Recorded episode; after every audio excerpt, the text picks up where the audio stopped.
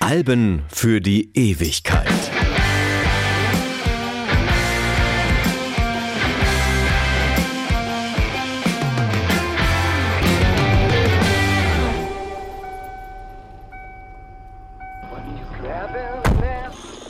Es ist ziemlich genau 20 Jahre her. Kurz vor meinem Urlaub in Holland war das dritte Album der Queens of the Stone Age erschienen. Der Vorgänger Rated R hatte große Hoffnungen geweckt. Und so saß ich mit meinem Discman und viel zu großen Kopfhörern am Strand von Nordwijk. Es war ein wunderbar lauer Sommerabend. Bei Alben die ich kaum erwarten kann, brauche ich immer diesen besonderen Moment, um sie zum ersten Mal zu hören. Ich spürte den warmen Sand, blickte aufs Meer und wusste nicht, wohin mit meiner Begeisterung. Wobei das offene Meer natürlich keine passende Allegorie auf ein Album ist, das zum Subgenre Stoner Rock zugeordnet wird. Aber komm, Sand ist Sand, wie wir Dortmunder sagen, auch wenn er einem bei Songs for the Deaf als Sturm um die Ohren weht. Mein Name ist Dieter Kottnick und hier kommt das beste Rockalbum dieses Jahrtausends.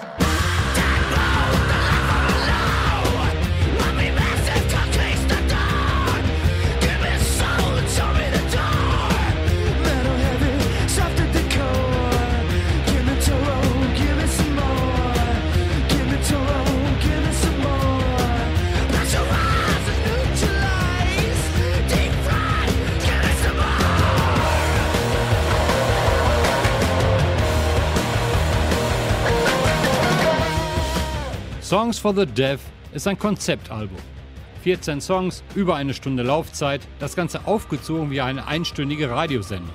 Es nimmt den Hörer mit auf eine Fahrt durch die kalifornische Wüste von Los Angeles nach Joshua Tree und schaltet Senderfrequenzen aus Städten wie Banning oder Chino Hills an. Buenas tardes, señoras y señoritas. Aquí está el DJ Héctor Bonifacio Echeverría Cervantes de la Cruz Arroyo Rojas. Esta es la radio Quetzalcoatl, la estación donde el rock vive y no muere. Vamos a escuchar un par de temas de Queens of the Stone Age. Primero vamos a escuchar First It Give Qué música impresionante, temible y verdaderamente ahora. Van a ver, a ver, a ver, aquí va, aquí va, aquí va, aquí va.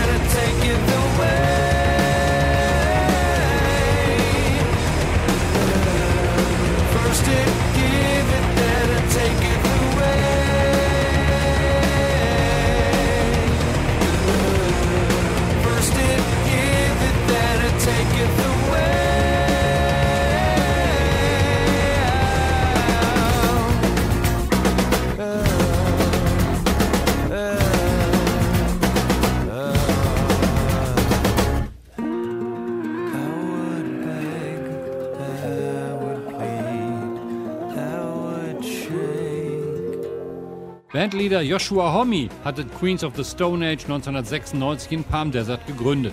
Nach der Auflösung seiner auch außergewöhnlich guten Band Kais, die mit ihren vier Alben die Blaupause für den Begriff Stoner Rock geprägt hatte. Homme ist auch das einzige konstante Bandmitglied.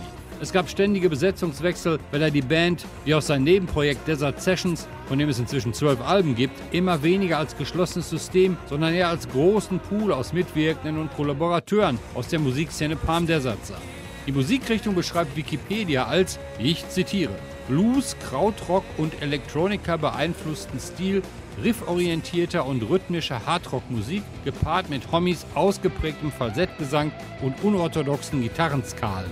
Wer wollte da widersprechen? Wikipedia übersetzt übrigens auch den Albumtitel politisch korrekt mit Lieder für Gehörlose. Ist irgendwie süß.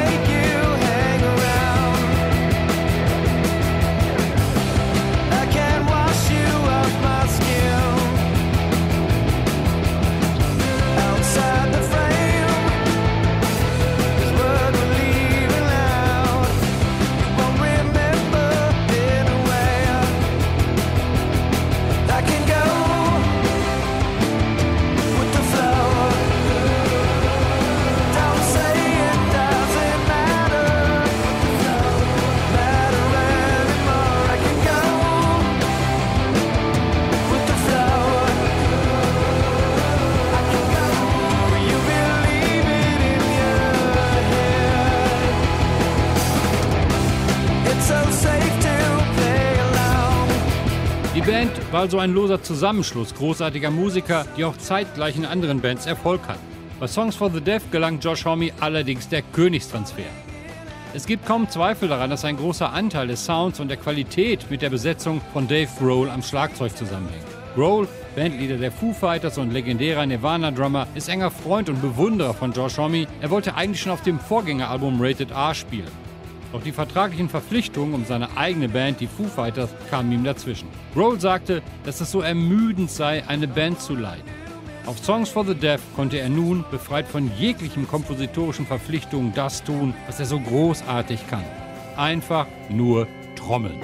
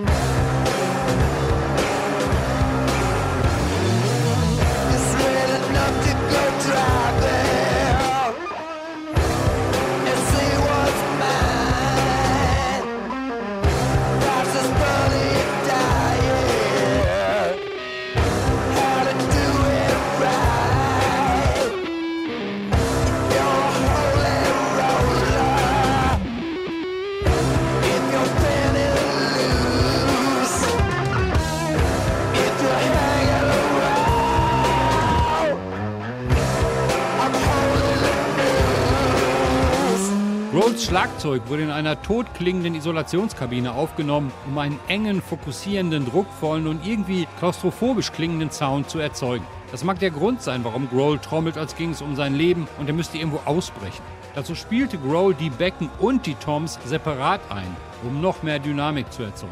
Grohl musste also alle Songs zweimal einspielen. Mindestens. Danach wurden die Aufnahmen gemischt. Ein unglaubliches Geduldsspiel.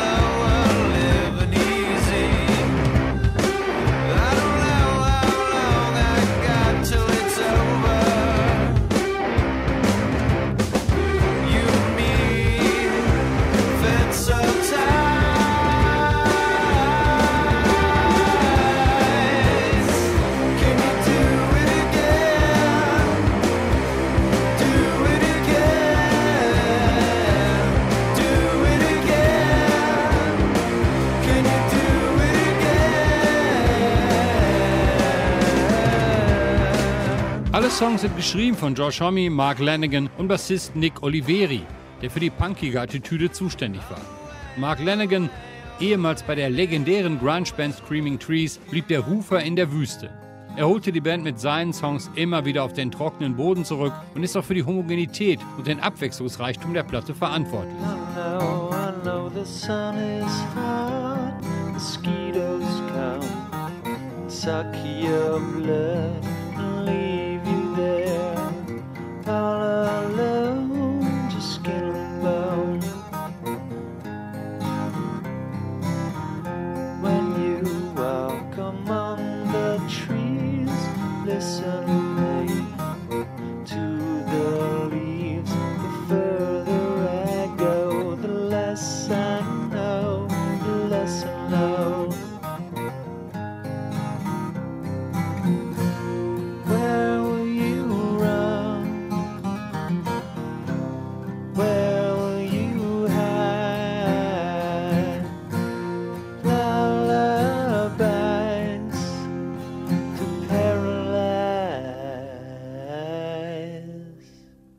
Mehrere Songs des Albums waren überarbeitete Formen von Tracks, die bereits auf den Desert Sessions mit unterschiedlichen Gästen veröffentlicht wurden. Darunter auch das Hauptriff von No One Knows, dem vielleicht besten Song des Albums, erste Single und beim Radiosender Triple J auf Platz 11 der besten Songs seit 2000. Bei den Desert Sessions hieß der Song noch Cold Sore Superstar. In No One Knows verbinden sich alle Elemente des Albums in 4 Minuten 38. Musikalische Virtuosität, Dynamik, Spielfreude, Tempowechsel und Selbstbewusstsein. Songs mit tollen Melodien, Refrains, Ohrwurm-Hooks mit hohem Wiedererkennungswert. Eine Platte, die auch 20 Jahre nach der Veröffentlichung keinen Staub angesetzt hat absolut zeitlos. Die Kritiker liebten das Album, es gab Gold und Platin, zahlreiche Grammy-Nominierungen und nicht zuletzt Dave Grohl bezeichnet Songs for the Deaf als sein Lieblingsalbum, auf dem er je gespielt hat. Und No One Knows ist einer der Lieblingssongs von Sascha, der ihn auf dem zweiten Dick Brave Album in einer Rockabilly-Version coverte. Und daher jetzt in ganzer Schönheit das Original.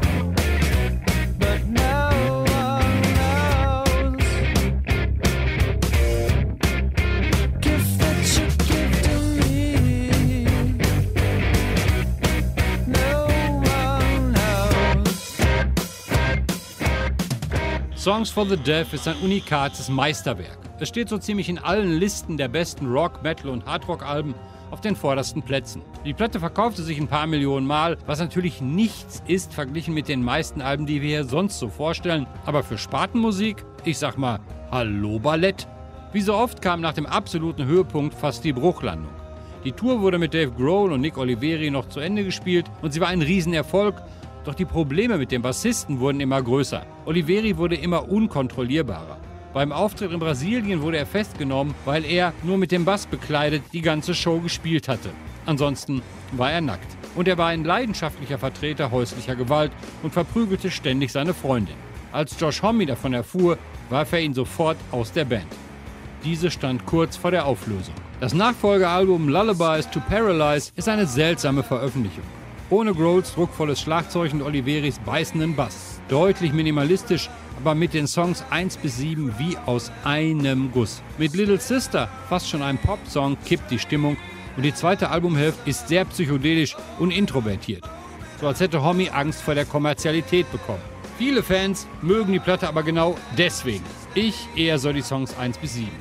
Und wer von euch jetzt Spaß an dieser Musik gefunden hat, dem empfehle ich auch den Rest des Queens of the Stone Age Back-Katalogs mal zu hören. Und natürlich das Album der Masters of Reality von 1989, der Band des Kaios-Produzenten Chris Goss, der auch zum Queens of the Stone Age Musikerkollektiv gehört.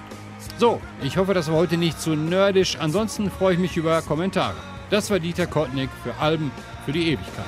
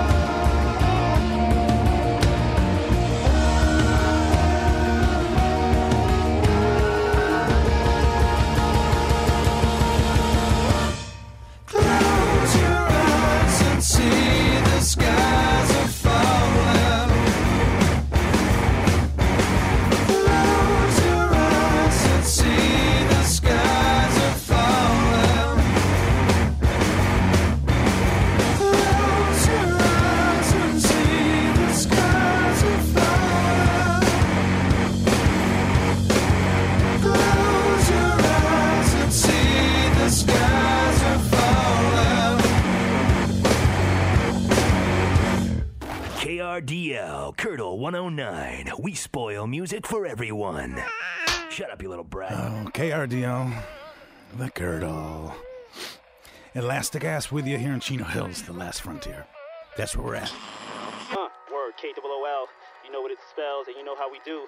Live and direct coming at you from the middle of nowhere, the center of everywhere. You gotta check this band, Queens of the Stone Age. If you're not knowing, I'm here to let you know. I'm giving you my stamp of approval, you know what I'm saying? So pick this up. And we're gonna spoil the music for you.